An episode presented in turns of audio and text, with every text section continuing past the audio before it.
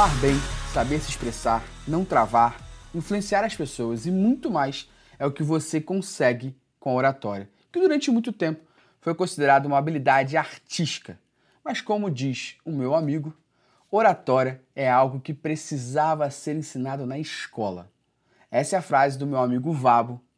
Seja muito bem-vindo ao nosso bate-papo sobre e-commerce, Vabo. Grande Gustavo, muito obrigado. Prazer enorme estar aqui com você e falar sobre minha Cara, paixão. Eu que agradeço imensamente. Falar de oratória com você vai ser um prazer absurdo aqui. Tenho certeza que quem está ouvindo a gente vai curtir demais, porque essa habilidade aí é uma habilidade que todo mundo, não importa em qual profissão, deveria estudar e exercer muito bem.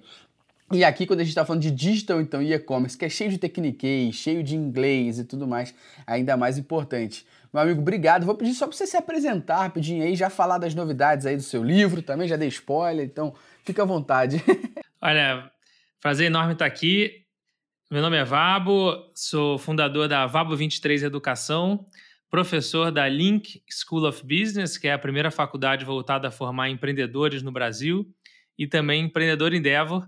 E como você disse, a novidade, lancei esse ano o livro Falar em Público é para você.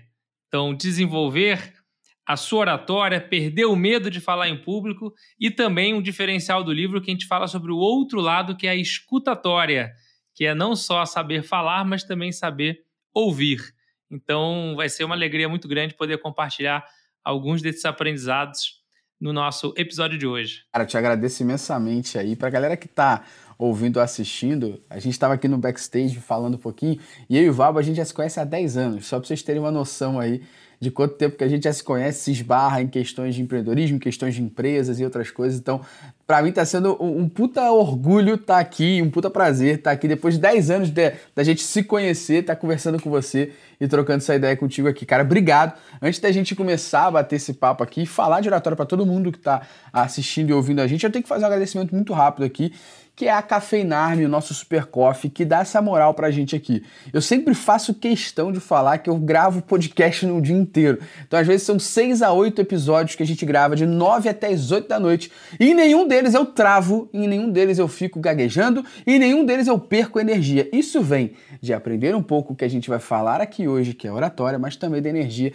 que o Super Coffee me dá aqui ao longo do dia. Então, se você quiser saber mais sobre o Super Coffee, corre aqui na descrição. E estão abertas as inscrições para a nova turma de formação na lista de e-commerce. Se você quiser saber mais sobre isso, também está aqui na descrição. As vagas estão abertas, clica no link, corre lá. Vavo, para a gente começar o nosso papo aqui, te agradecendo mais uma vez, demais assim pelo papo, eu queria começar que você é, é, partindo pelo princípio de entender o que é oratória e por que, que essa habilidade de oratória é tão importante para todo mundo, né? Já abrindo o leque aqui, não só para quem é de e-commerce e digital. Olha, depois desses 10 anos que a gente se conhece, são os mesmos 10 anos que eu tenho a honra de poder estar em sala de aula com alunos de graduação, pós-graduação, educação executiva. E normalmente nas minhas aulas de oratória eu começo com a seguinte pergunta: Quem aqui já fez um curso de oratória?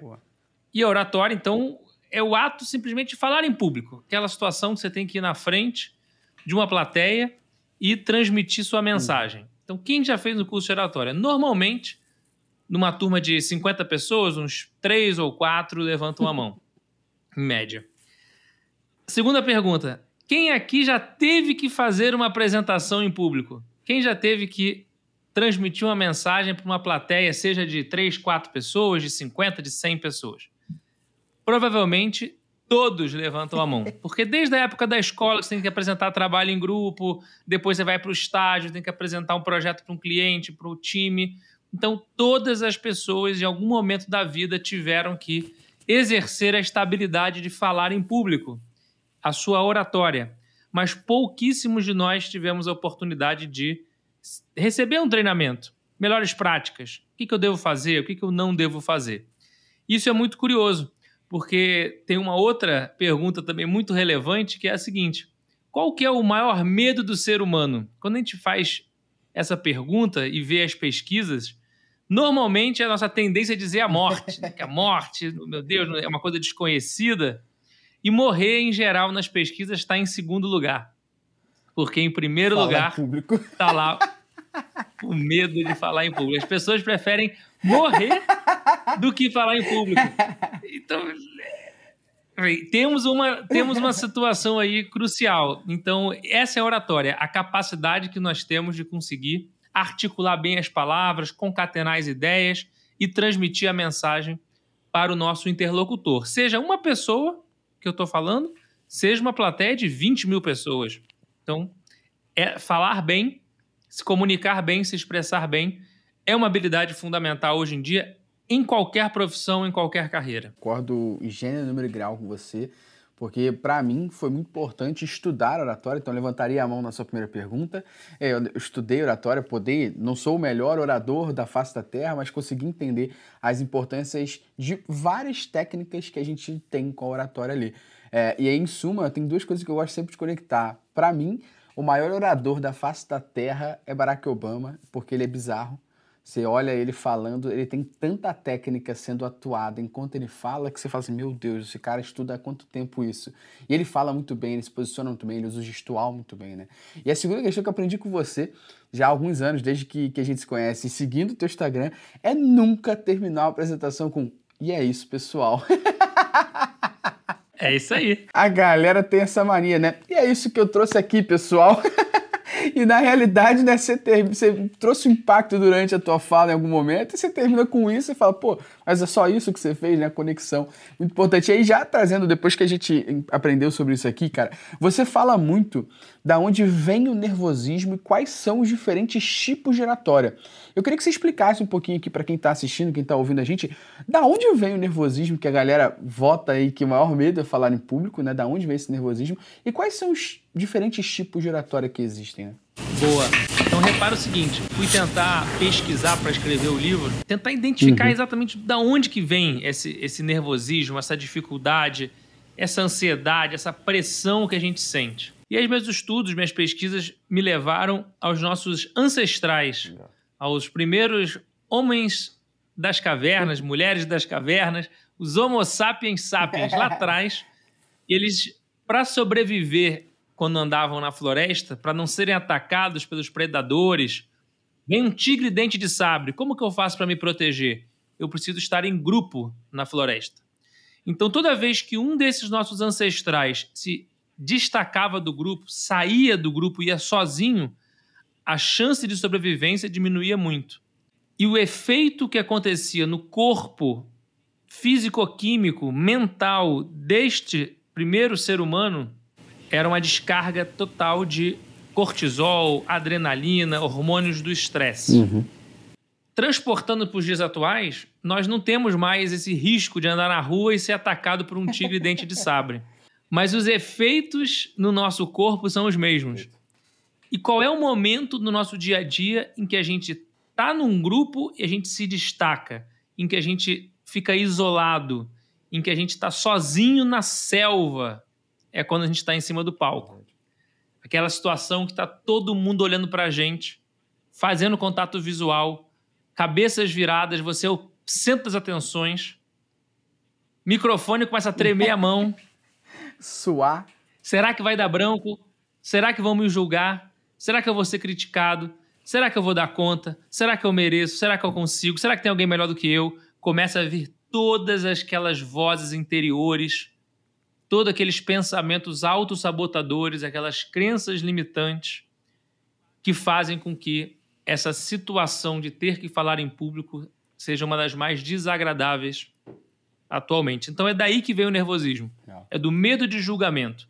E o efeito no nosso corpo físico-químico é o mesmo como se estivesse sendo atacado por um tigre dente de sabre, como se nossa sobrevivência estivesse em risco.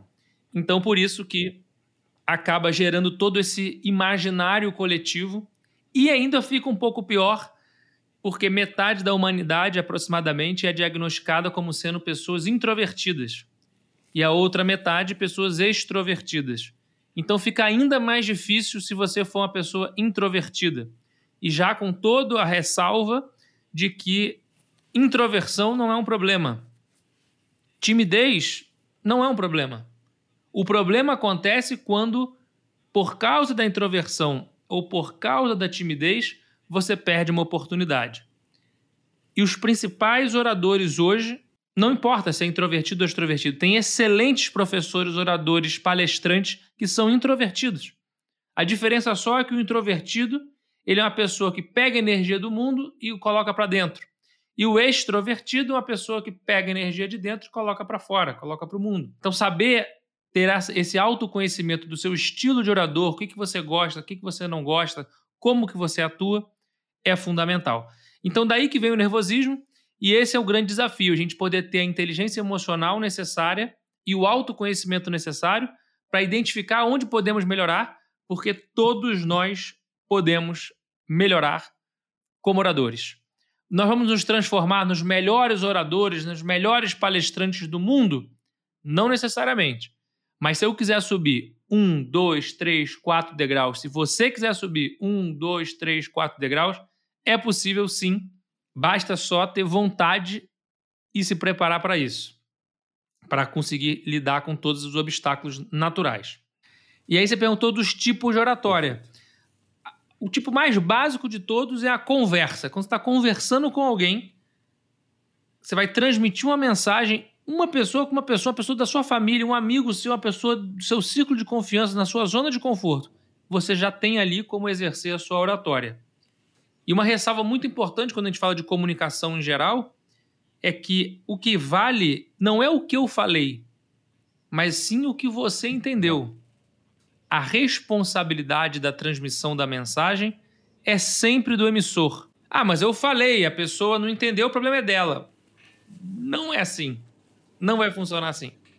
Você tem que garantir que a sua mensagem chegue no seu interlocutor e por isso então que existem diversas técnicas, melhores práticas para você estar melhor preparado para quando tiver que transmitir essa mensagem, seja para uma pessoa, seja para várias.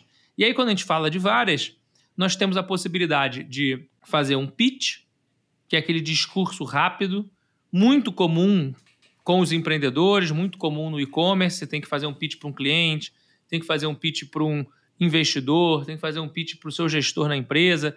Um discurso rápido uhum. em que você tem que vender uma ideia, vender um produto, se vender. Quando você vai fazer uma entrevista de emprego, você está fazendo um pitch sobre si mesmo. Então você está transmitindo essa mensagem nesse discurso rápido. Tem um segundo tipo, que é o discurso preparado. Imagina, por exemplo, você citou o Obama, uhum. pega um discurso do Obama político, ou, por exemplo, naquele discurso de formatura na faculdade, em que você tem lá um discurso, você pode ter, pode ler, ou você pode usar um papel de apoio, mas você está transmitindo uma mensagem de forma preparada.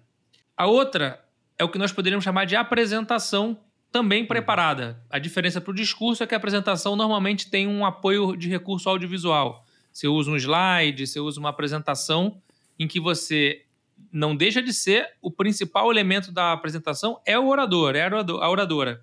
Mas você tem esse apoio de vídeo, de slide, você tem outros elementos presentes. Você tem o quarto tipo, que é o improviso, que é aquela situação bem desagradável em que você não está esperando e liga luzinha verde da câmera, luzinha vermelha da câmera, te passa o microfone e fala: Gustavo, Deixa uma mensagem aqui para todo mundo. Caramba. Congela, né? Saber falar agora. E normalmente essa, o improviso é uma situação em que você tem domínio do tema. A questão é que você não sabia que você tinha que falar naquele momento. Você fala assim, Gustavo, me fala da sua família. Você vai ter alguma coisa para falar da sua família. Mas você não esperava ter que falar aqui agora, no meio do podcast, o que, que, que eu vou falar da minha família. Então, tem técnica também para se preparar para a situação em que você não estava preparado para o improviso. E tem um último tempo, um quinto tipo, que é o tipo argumentação, debate, é um mix dos anteriores, é um híbrido, em que você está, por exemplo, num painel de um evento e você tem alguma coisa que você preparou, você tem um discurso preparado, você vai ter um pitch específico, você vai ter, pode usar uma apresentação, mas eventualmente vão te fazer uma pergunta e você vai ter que improvisar, vai ter que argumentar, debater. Então, esse também seria um híbrido, um, um, quinto tipo, considerando o tipo inicial, que é uma fala simples. Então, são seis tipos principais de oratória. E aí, cada situação exige uma ferramenta diferente. Cara, muito do que você foi falando aqui, eu fui pensando, fui conectando, fui olhando aqui. E, e, tem uma, uma coisa que sempre me chama a atenção quando a gente fala de oratória, né? a escutatória, o que você disse aqui ainda há pouco, né? É uma coisa que poucas das pessoas fazem e eu assumo aqui em, em rede pública que eu tive já muito problema nessa escutatória por ser uma pessoa que fala muito, né? Então, às vezes, você está em mesas redondas de evento, né? E todo mundo recebe microfone. Ou a pessoa ali, o host, o palestrante, faz uma pergunta para a mesa, ninguém levanta o braço. Cara, beleza, eu levanto e eu respondo. Aí, alguém quer complementar? É, as pessoas complementam aquilo ali. Beleza. Aí faz uma segunda pergunta. Você levanta o braço e você fala. Então existe, logicamente, o seu preparo do oratório, mas você também tem que tomar um pouco de cuidado para você não ser aquela pessoa chata que quer falar o tempo todo. Isso não é oratória, né, Val? Isso é outra coisa.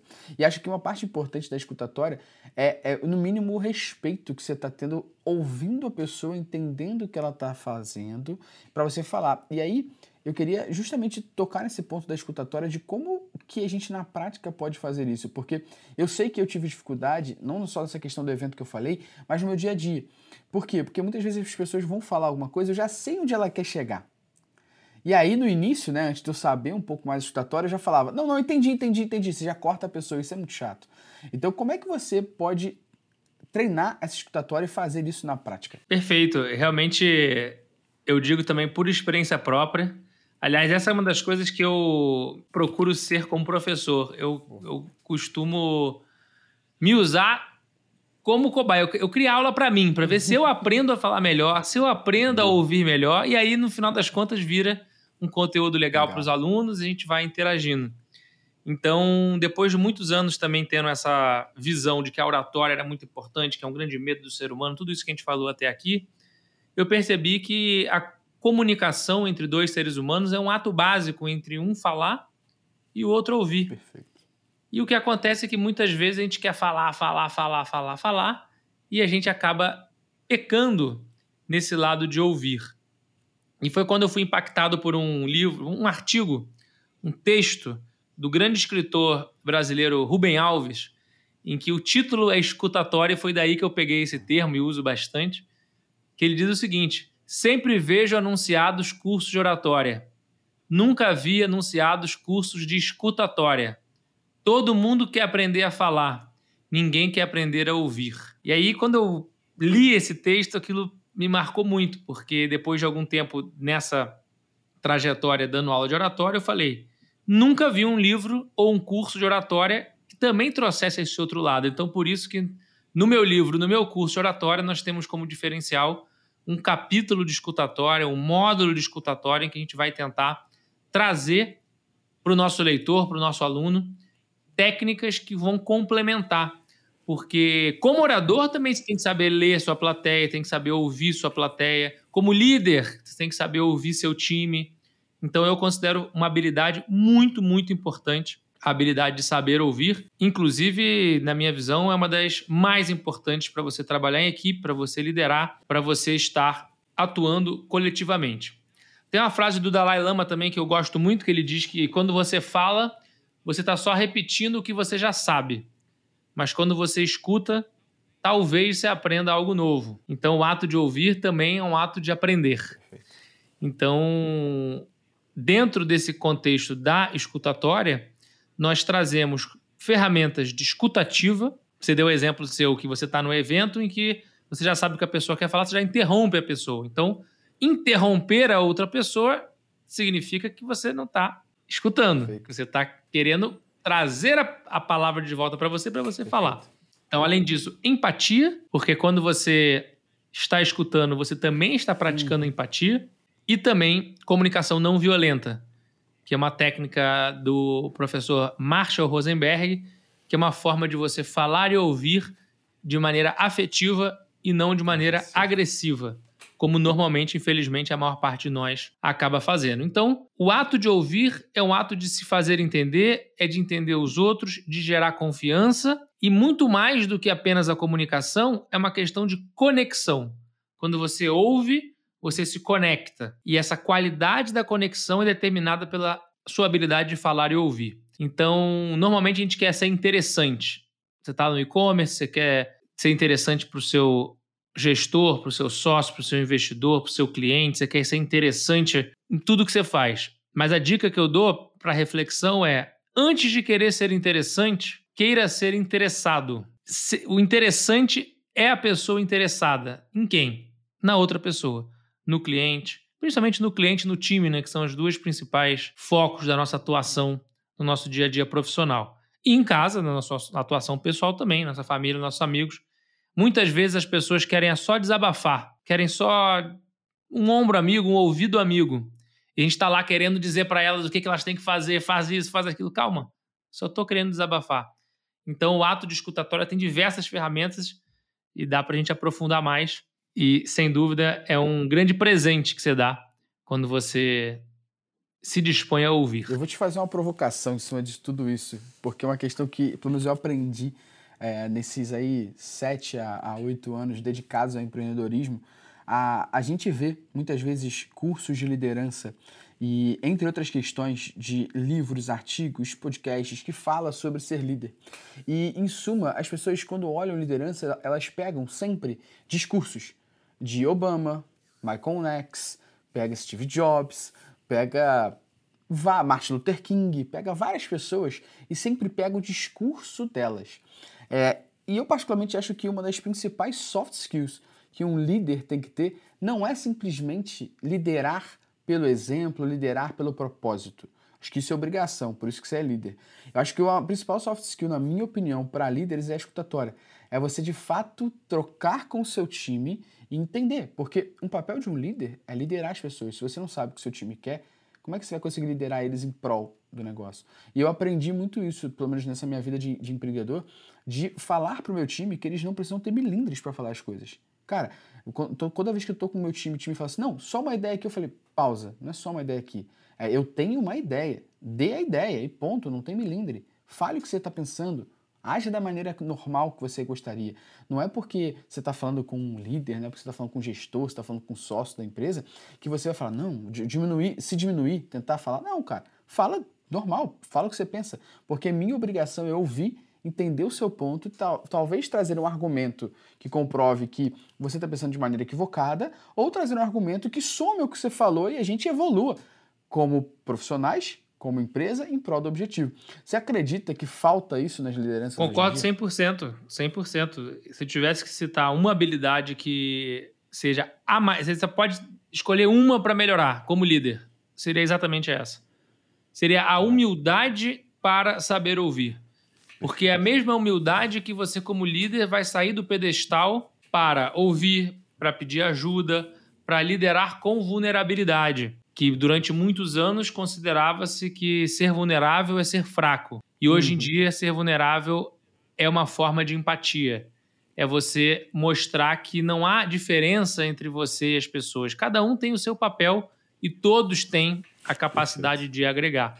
Então, eu considero saber ouvir essa capacidade de criar um canal de diálogo com o seu liderado para que ele possa trazer os desafios, para que ele possa trazer as ideias, para que vocês possam juntos construir as soluções, eu vejo que é fundamental. E aí uma grande provocação, porque se os introvertidos sabem ouvir melhor do que os extrovertidos, consequentemente os introvertidos são líderes melhores porque vão ter mais essa capacidade de, de, de conexão. E vão ser alunos melhores também, porque vão ouvir, refletir, só depois vão reagir, diferentemente dos extrovertidos que tendem a reagir imediatamente conforme ouviram. Então, considero muito importante e, claro, como nossa avó dizia, né? Deus dotou o homem de uma boca e dois ouvidos para que possa ouvir o dobro do que fala. Essa é uma frase que nossa avó fala, mas vem do lado Sêneca, que foi a primeira vez é. foi falado lá, grande filósofo, dois mil anos atrás. E tem um, um, dado interessante também que eu peguei mais recente, de que uma pessoa fala em média 225 palavras por minuto, mas é capaz de ouvir até 500 palavras por minuto. Ou seja, mais um dado mostrando que nós temos o dobro de capacidade de ouvir do que de falar. Então fica a dica para você aí que está ouvindo, assistindo a gente cara, quer evoluir, você realmente tem uma visão na sua ideia, você tem um objetivo de se tornar líder, cara, já começa a pegar alguns exemplos daquilo que você possivelmente não vive hoje. Talvez você tiver um líder que não faz isso, começa a notar e faça diferente. Ou você tem um líder que faz isso, se inspire nele também. E é claro que a gente sempre vai ter inspiração positiva e negativa, agora trabalhe ela aí dentro. E quem saiba, você não pode ser um líder que tem essa escutatória mais aguçada do que essa oratória aqui. E Vabo, trazendo um pouco agora de volta aqui para nossa conexão da oratória no dia a dia e na prática, né? Como que a gente pode usar a linguagem corporal, entonação, gestos, tons de voz e afins para captar a atenção e transmitir essa autoridade na fala. Porque acho que muitas pessoas estão ouvindo a gente, assistindo você mais do que ninguém sabe, que muitas vezes você tem aquela pessoa que você fala assim: caraca, essa pessoa me prende a atenção de uma certa forma que eu consigo ficar parado aqui ouvindo e, e vendo ela falar por não sei quanto tempo. E eu, eu, tento me provocar e tento me desafiar sempre a isso, né? Então, particularmente, eu sempre fiz uma das técnicas que você falou de oratória, que era a oratória junto com a apresentação ali e tal, como recurso. E de alguns temas que eu acredito que eu domino, eu tento fazer uma provocação de não ter esse recurso visual ao meu favor, e só o recurso de áudio. Porque se em uma hora de palestra eu conseguir captar a atenção da pessoa com a minha entonação, meu gesto, meu tom de voz, minha linguagem corporal, é porque realmente eu estou conseguindo dominar bem o assunto ali. E muitas vezes me deixa, pelo menos particularmente, mais solto, mais fluido, para não ter que ficar voltando ao slide ali. Então eu queria falar um pouquinho sobre isso, que eu acho que é muito importante para todo mundo. Se você consegue fazer isso, é um verdadeiro showman. Showwoman. aquela pessoa que tem domínio total das técnicas e consegue ter essa conexão muito boa com a plateia. Mas realmente uma pesquisa do professor Albert Merabian ele trouxe para a gente um dado muito curioso, que é quantos por cento da nossa comunicação vem da comunicação verbal e quantos vem da comunicação não verbal. Comunicação verbal, claramente, nossas palavras. A uhum. história que eu estou contando, as frases que eu uso, representa apenas 7% da comunicação. Caraca. As palavras que eu estou usando. 93% vem da linguagem não verbal, divididos entre 38% que é o tom de voz e 55% que é a linguagem corporal. Como você uhum. citou, tem um papel fundamental na transmissão, principalmente dos sentimentos, das emoções. Uhum. Então, um exemplo clássico é o seguinte: imagina aqui, ó, Gustavo, estou muito feliz de estar hoje aqui com você. Não tem outro lugar que eu gostaria de estar nesse momento agora. Então, pelo meu tom de voz para quem está ouvindo e pela minha linguagem corporal para quem está nos vendo, claramente o que eu falei perdeu importância perto do meu meu tom de voz negativo, meu braço cruzado e minhas expressões faciais. Então, junto com isso tudo, a gente coloca postura, gestos, expressões faciais, voz, olhar, respiração, os próprios vícios de linguagem, a roupa que eu estou usando, a estética que eu estou usando também, tudo isso somado representam 93% da maneira como a gente se comunica. O que comprova que a forma importa tanto quanto o conteúdo. Muitas vezes você fica muito focado lá, vou fazer aqui tecnicamente a melhor apresentação, com o melhor conteúdo, com os melhores dados. Importante, sem dúvida. Conteúdo apenas. Não quer dizer que não é importante, é importante. Mas esquece da forma. O que a gente lembra da, da época da escola, aquele colega que montou um trabalho bem mais ou menos, mas na hora de apresentar deu um show. Enquanto teve aquele outro grupo, aquele outro colega que tecnicamente o trabalho estava espetacular, mas na hora de apresentar não apresentou com muita alegria de viver meio desanimado, meio para baixo. Quem fica com a nota maior no trabalho? O que fez um trabalho mais ou menos, mas apresentou bem? Ou o que tem um trabalho ótimo, mas apresentou mal? Normalmente, quem apresenta bem fica a nota maior, o que comprova mais uma vez de que a forma tem que ser planejada, preparada, tanto quanto o conteúdo. Cara, você foi falando, eu fui borbulhando na minha cabeça outras ideias, outras coisas que eu já vivi, inclusive, ali no dia a dia e tal. E é muito, e é muito disso que você foi falando, justamente da forma. Eu acho que é legal, cara. Eu recentemente é, tive uma conversa com, com o Thiago Nigro, né, o grupo lá do Primo Rico, e ele conversou comigo, ele falou o seguinte, ele falou, Gustavo, conheça o seu público, né? entenda com quem você está falando. Se você está falando num lugar onde você tem que somente 20 pessoas entraram nesse lugar, e nesse lugar tem só pessoas que comprovadamente passaram numa prova, numa entrevista, para mostrar que sabem sobre e-commerce, cara, você não pode falar com essa galera de uma forma básica. Você vai ter que falar com essa galera de outra maneira. E não só no teu conteúdo, mas na sua forma, porque você está falando com outro público.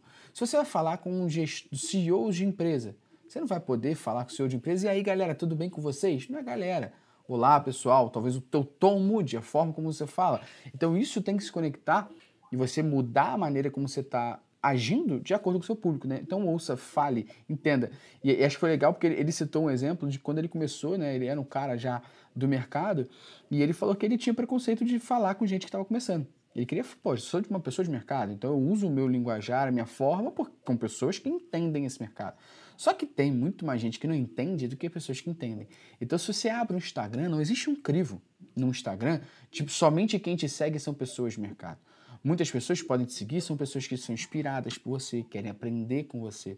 E se a maioria dessas pessoas, elas são pessoas básicas, você abre e começa a falar, porque a requisition da API, do jQuery, do validation, e a pessoa não sabe nada do que é isso, você simplesmente frustrou todo mundo porque você não entendeu quem é e é seu conteúdo e a sua forma de se expressar, a sua forma de falar foi uma forma muito muito negativa nesse sentido, né? E, e você e acho que as pessoas muitas vezes não conhecem, né, Fábio? Mas a gente passa arrogância, a gente consegue passar, é, a gente consegue ser pedante, a gente consegue ser a pessoa que está é, desleixando para aquilo que a pessoa está falando só com o nosso tom de voz e com o gesto, né? E as pessoas muitas vezes esquecem isso. Então é muito importante quando você está. Não é só ouvir, como a gente falou, não é só escutatória. É escutatória prestando atenção. Então o seu gestual. Não sei se alguém está assistindo aqui, mas percebeu, quando o Vabo fala, eu boto a mão aqui, porque eu estou mostrando para ele também no meu gestual que eu estou prestando atenção no que ele fala comigo. Então eu olho para a câmera para ele poder ter essa conexão comigo, né?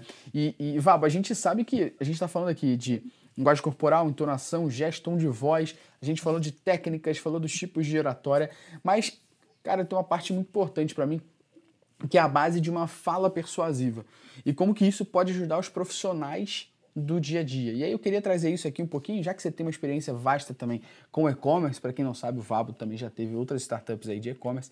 Eu queria entender sobre a base dessa linguagem persuasiva voltada a esse profissional de digital, esse profissional de e-commerce. Como é que ele deveria ter, quais são as bases como é que ele poderia usar isso a seu favor?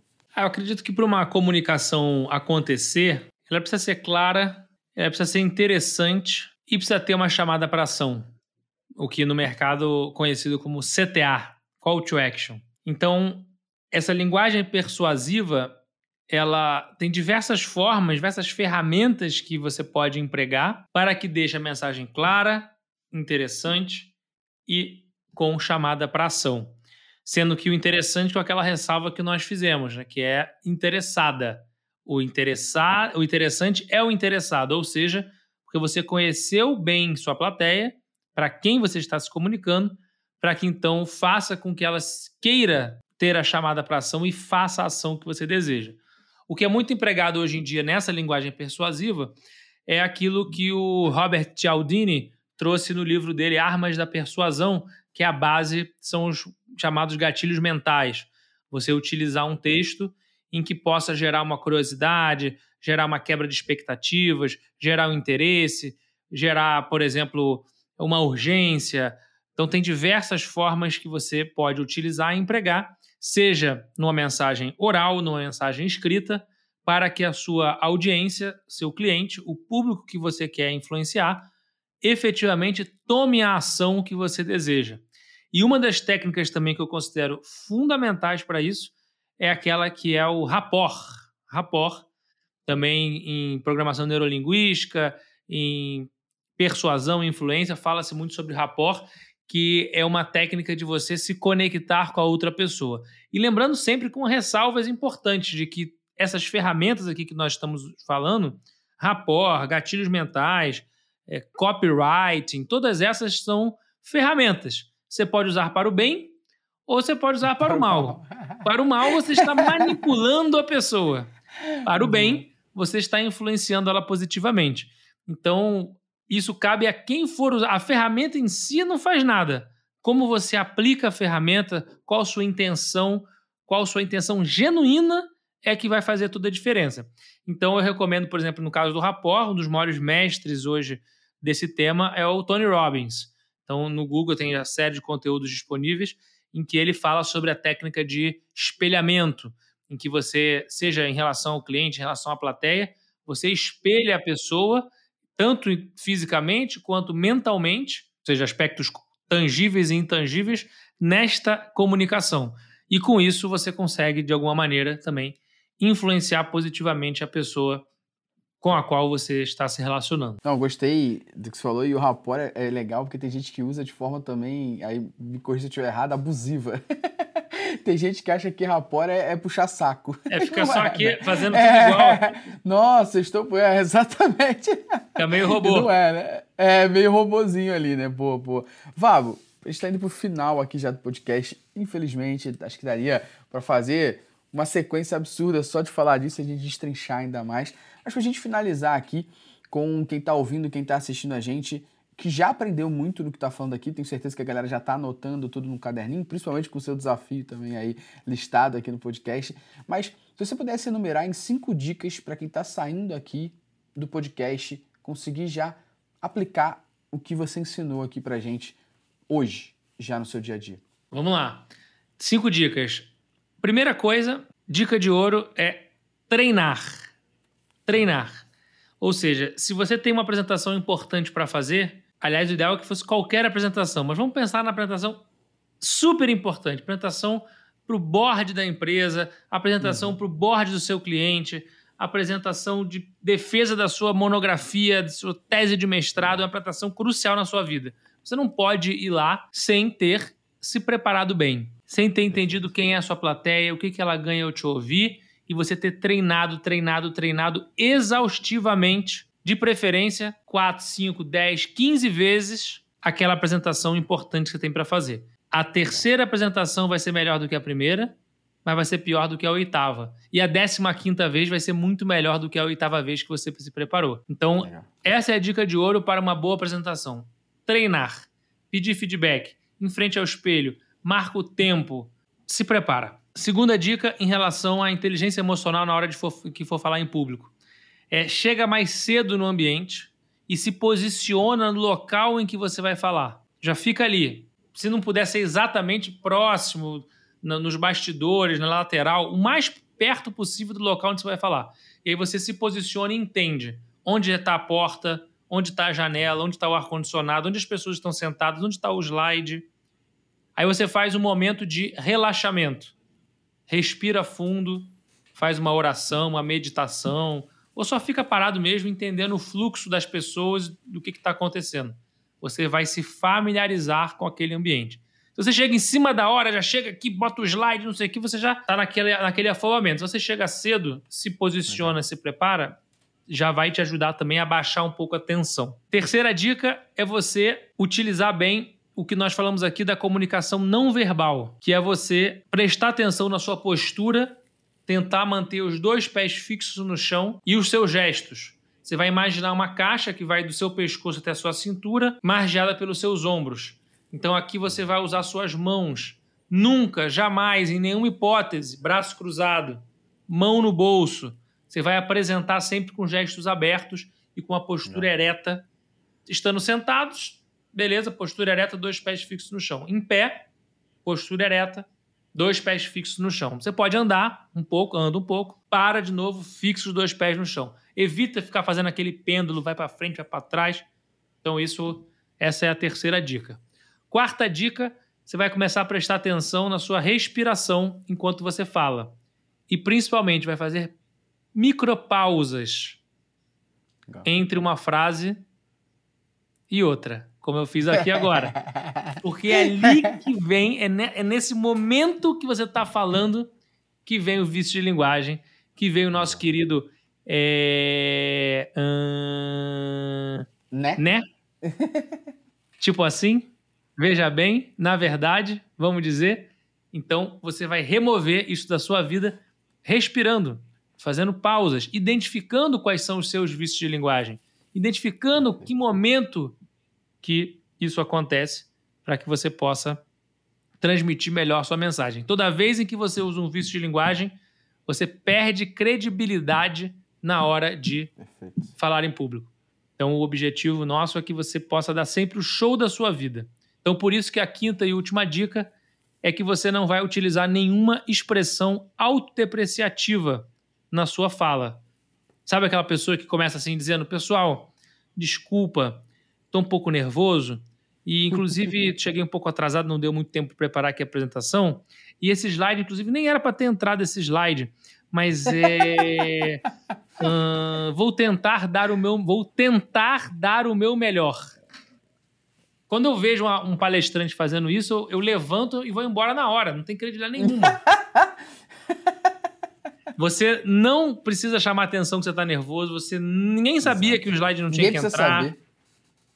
Chega, toca o barco, manda a brasa, arrebenta, dá o seu melhor e depois, claro, tenta analisar o que você pode melhorar para a próxima, porque a próxima vai ser melhor do que essa e a seguinte vai ser melhor do que a próxima e assim sucessivamente. O primeiro passo é o mais difícil. Uma vez que você dá esse passo, aprende as técnicas, parece que é muita coisa e é muita coisa, mas você vai internalizando, vai praticando, vai colocando isso como sendo algo padrão no seu comportamento. E você vai ver que sua mensagem vai ser transmitida de forma melhor e você vai estar mais próximo de atingir seus objetivos.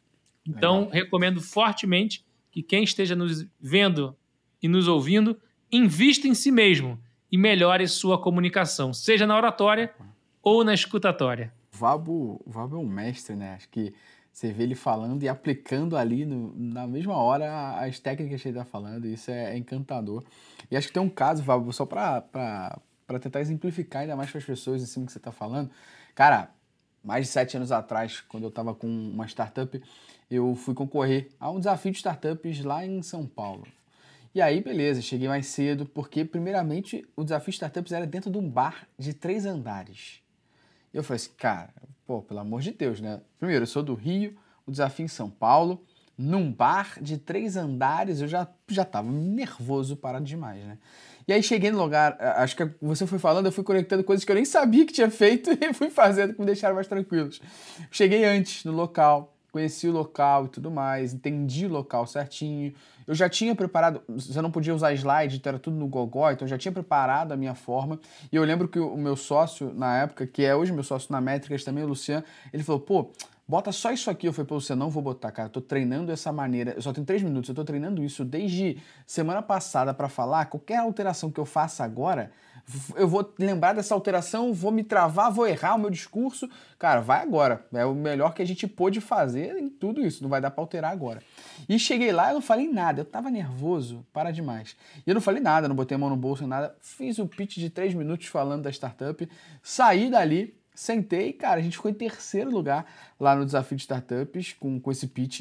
E o primeiro lugar foi de uma empresa que era Love Mondays, hoje é a Glassdoor. Ou seja, pô, no top ali de startups, é, no top 3 ali, a gente ainda conseguiu ficar em terceiro, sendo que a gente nem tinha o negócio, a gente nem tinha, era só. A gente foi lá pro, pro pitch só com a ideia e a gente conseguiu convencer numa concorrência de 22 startups, com startup que já estava no ar e startup que já estava vendendo trazendo dinheiro. E mesmo assim a gente conseguiu ficar em terceiro lugar ali no desafio, porque a gente conseguiu passar a mensagem muito bem. E na época eu não tinha técnica nenhuma assim disso, eu, eu, não estudava. Foi dali, inclusive, que eu parti a, a, estudar. Ou seja, acho que fica uma dica pra galera aí. Eu estava mega nervoso, eu era do Rio, eu tinha vindo de ônibus de meia-noite às seis da manhã para São Paulo, eu não tinha dinheiro para nada ali, nem para tomar Coca-Cola direito ali dentro do bar, e mesmo assim eu fui fazendo agora, sem saber eu fui fazendo as técnicas aí que o Vabo falou e no final deu bastante certo para mim. Se deu certo para mim, tenho certeza que dá certo para você. Tem condições, todo mundo tem condição disso, né, Vabo?